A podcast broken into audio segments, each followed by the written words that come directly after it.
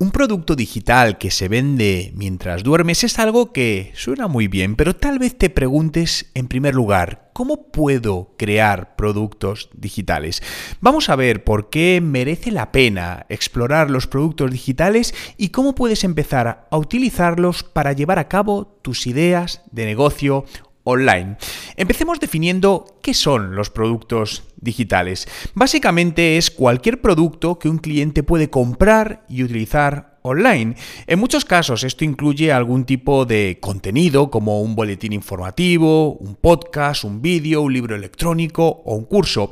La mayoría de productos digitales a día de hoy son de entretenimiento como la música, un libro de cuentos o pueden ser también educativos como un curso o un libro electrónico. Es posible que hayas escuchado a mucha gente decir que los productos digitales ya no se venden online y que la mayoría de consumidores esperan recibir su contenido de una forma totalmente gratuita. Sin embargo, la industria del comercio digital está llena de negocios multimillonarios que venden productos puramente digitales. Por lo que si estás pensando en vender un producto o servicio, un producto digital puede ser la mejor opción por varias razones. La primera, escalabilidad. Una de las grandes ventajas de los productos digitales es que puedes llegar a un público mucho mayor sin tener que trabajar más o acumular más costes. Por ejemplo, si quieres ayudar a la gente a cocinar comidas más saludables, puedes ofrecer clases de cocina, pero te limitarás a atender únicamente a la gente de tu ciudad.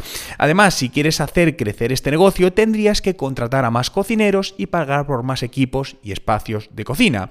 Sin embargo, una opción alternativa es aprender a crear productos digitales. Podrías escribir un ebook con tus recetas favoritas, venderlas online, llegar a un número ilimitado de personas y no tener que aumentar tu producción. Otra de las grandes ventajas son los ingresos pasivos, ¿no? Por lo que son excelentes los productos digitales ya que requieren de menos esfuerzo después del lanzamiento y seguirán ayudándote a generar ingresos. Con un negocio de servicios solo se gana dinero por las horas que se trabaja. Con un negocio de comercio electrónico puedes enviar pedidos a cualquier hora del día, pero usted sigue teniendo que atenderlos y mantener el artículo almacenado. Por lo tanto, es una manera distinta de generar ingresos 24 7. En cambio, los productos digitales, al final, el usuario puede comprarlos en cualquier momento del día y con procesos automáticos puedes hacer que gran parte de todo ese proceso completo sea 100% automatizado. Otra de las grandes ventajas es que tienen unos costes de puesta en marcha más reducido, por lo que si tienes un negocio de comercio electrónico, pues es posible que tengas que comprar algunos de tus productos por, por, adelantado, ¿no? Por lo tanto, tendrás que pagar no solo los productos, sino también ese espacio de almacenamiento. Los negocios de servicios también suelen tener costes continuos, ¿no? Si eres un entrenador personal, es posible que tengas que pagar el alquiler del espacio del gimnasio, lo que al final se quita de tus beneficios. Con el producto digital, solo tienes que pagar por tu sitio web y los costes de marketing para darlo a conocer y cómo y bueno y convertir en ventas. Por lo que quiero compartir contigo cinco pasos con los que puedes empezar a crear esos productos digitales. El primero es construir una lista de correo electrónico con un autorrespondedor.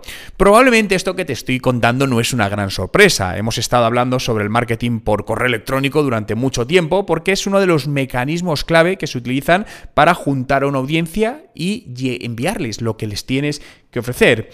Eh, pero realmente el marketing por correo electrónico es una estupenda manera de captar la atención de todas las personas interesadas y convertir esas primeras relaciones, digamos, primeros contactos individuales en una audiencia que puede comprar tu producto. Por lo tanto, lo primero piensa en 5 o 7 mensajes que ayuden a los miembros de tu audiencia a resolver un problema sencillo que les preocupe.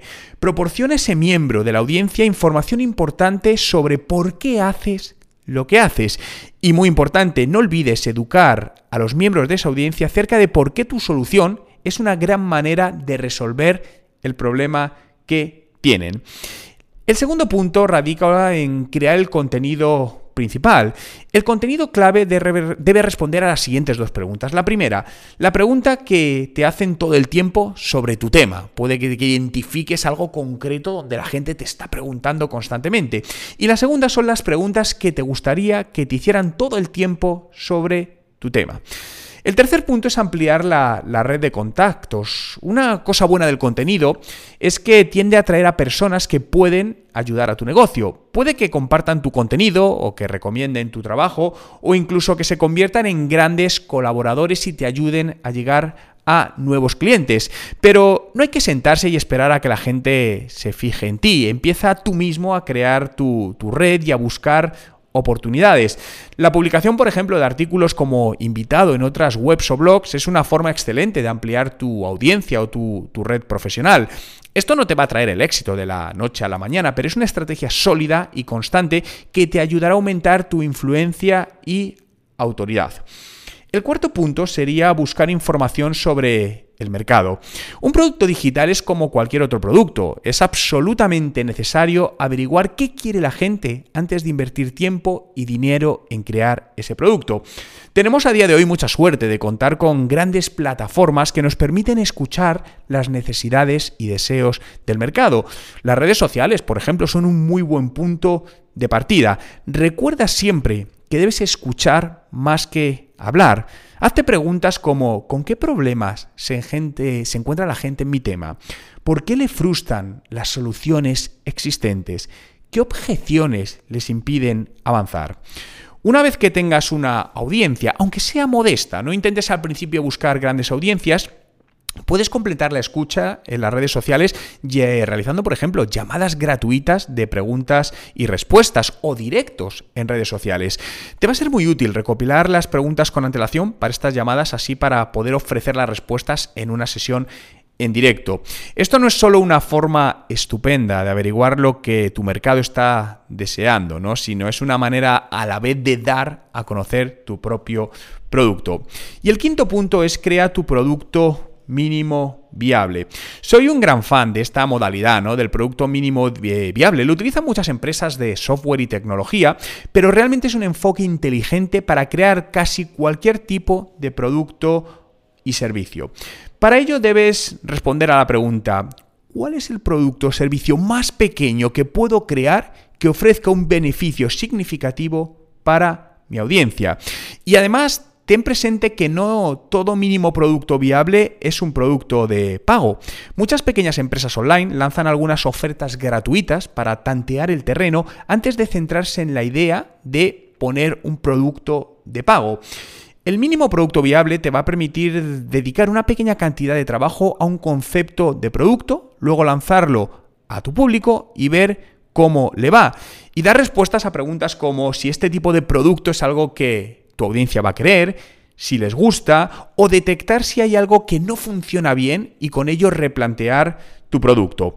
Una vez que encuentres tu mínimo producto viable que capte cierto interés, puedes entonces ya empezar a optimizarlo haciendo más acciones de las que funcionan y dejando de hacer aquellas que has detectado que no te funcionan tanto. Si por otro lado tu mínimo producto viable ha sido un, un fracaso. Hablando por fracaso es que no ha generado una atracción. Esto es una valiosa inteligencia de mercado. Algo falla en el concepto de tu producto o en tu mensaje de marketing. Por lo que si mantienes los mínimos productos viables lo suficientemente pequeño, esto no te va a frustrar demasiado. Piensa que esto es solo un experimento para aprender dónde están las victorias.